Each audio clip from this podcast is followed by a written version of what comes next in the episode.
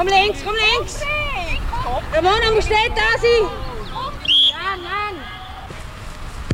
Gut! Komm, Dimi! Das ist Radio Retro.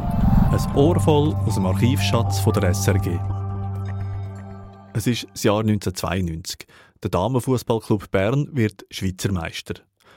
Und das ist auch der älteste Fund zum Thema Frauenfußball im Radioarchiv.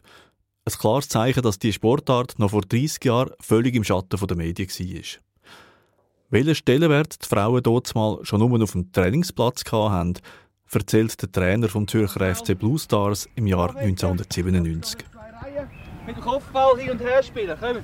Heute ist es eigentlich nicht mehr so, dass in dem Sinn Vorurteile sind. So wie ich es heute anschaue, ist es heute mehr ein Kampf ums Recht von der Wiesenbenutzung, dass der Fußballer einfach das Gefühl hat, die Wiese gehört mir und die Frau soll doch irgendwo eben nicht auf die Wiese uns das Training äh, wegnehmen. Ja, also jetzt zum Beispiel da oben äh, hat es jetzt neue Club, also ein Teil von, vom FC Zürich muss da trainieren kommen und dann sagen die Junioren, Trainer einfach, wir sind U16, wir müssen vom Verband aus fünfmal trainieren, also wir kommen jeden Abend auf die Wiese. Und dann, wenn wir sagen, wir sind Damen-Nationalliga A, wir sollten eigentlich auch drei bis viermal trainieren, dann heißt ja, nein, nein, zuerst kommen schon die U16 und die U18. Letzten Endes äh, sind wir dann vielleicht im Wald oben und säckeln in den Wald umeinander. Ja. Was sagt der Trainer der Herren-Nationalmannschaft zum Frauenfußball? Die Frage ist im Jahr 2003 an Köbi Kuhn gegangen. Der äh, Frauenfußball hat gewaltige Fortschritte gemacht. Äh, das sieht heute äh, sehr, sehr gut aus. Es darf einfach nie verglichen werden mit, ähm, mit dem Männerfußball, das ist klar. Weil die, die Aggressivität und alles zusammen äh, ist, ist, ist natürlich äh, bei, bei den Mädchen sicher weniger vorhanden.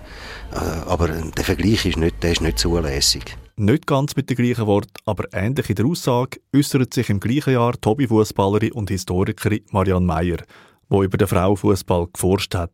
Wenn man zum Beispiel Skirennen schaut, der Stil bei dem Mann oder der Frau ist nicht genau gleich. Das ist rein von der Anatomie, von der Kraft, ist es gar nicht möglich, gleich auf den Ski stehen. Und dort vergleicht man ja nicht, wenn die Frauen und die Männer ja dort nicht im gleichen Rennen mitmachen. Ein Hingis hat nie gegen einen Michael Chang gespielt oder gegen, also es ist einfach, dort vergleicht man es nicht.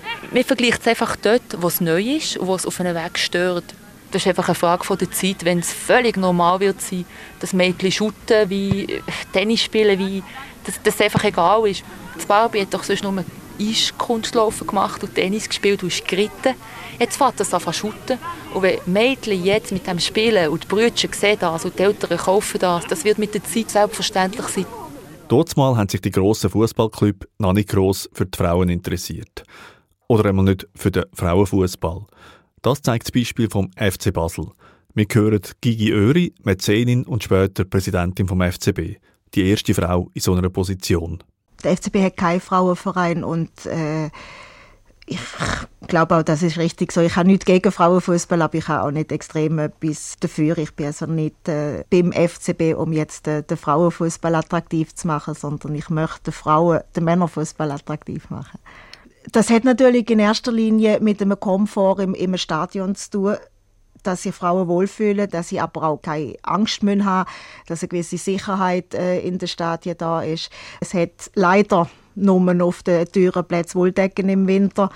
Das ist ein Stadion, können wir nicht mit Wolldecken ausrüsten. Aber das sind so Kleinigkeiten, oder? Dass es mehr Toiletten hat für Frauen, etc., etc. Aber dass sich eben Frauen wohlfühlen, Männer Match anzuschauen. Und doch ist dort mal einiges gegangen im Frauenfußball. 2004 hat der Schweizerische Fußballverband in Huttwil ein Ausbildungszentrum für junge Fußballerinnen eröffnet. Zu den ersten hat die 14-jährige Alexandra Vogunte gehört. Ich wollte etwas erreichen. Und natürlich war es eine grosse Chance und die habe ich jetzt bekommen und die werde ich so gut wie möglich nutzen. Das heißt, du willst etwas erreichen, hast du ein konkretes Ziel? Also ich möchte gerne mal in die Nazi kommen und vielleicht noch weiter, aber real ist sicher die Nazi. Die Schweizer Nationalmannschaft im Frauenfußball ist ja nicht äh, so weit oben international. Und gleich ist das ein Ziel von dir. Ja, also es ist schon mal etwas, denke ich mal. Man muss tief anfangen. Also da tief ist es nicht, weil Nazi ist schon etwas, aber ich denke, das kann man erreichen. Für Männer ist es an und für sich kein Problem, wenn sie das Talent haben, Profifußballer zu werden, in der Schweiz. Das geht für die junge Frauen nicht. Ist das Frust? Also es ist schon ein bisschen blöd, dass man mit Frauenfußball nicht so weit kommt. Und ich finde es eigentlich gesagt gar nicht so gut. Es sollte schon mehr Beachtung bekommen. Aber ja, ja mir ist daran gewöhnt. Es ist, es ist einfach so. Die Alexandra Vogunten arbeitet heute bei einer Bank. Sie war nie im Nationalteam, aber sie ist heute noch Hobbyfußballerin.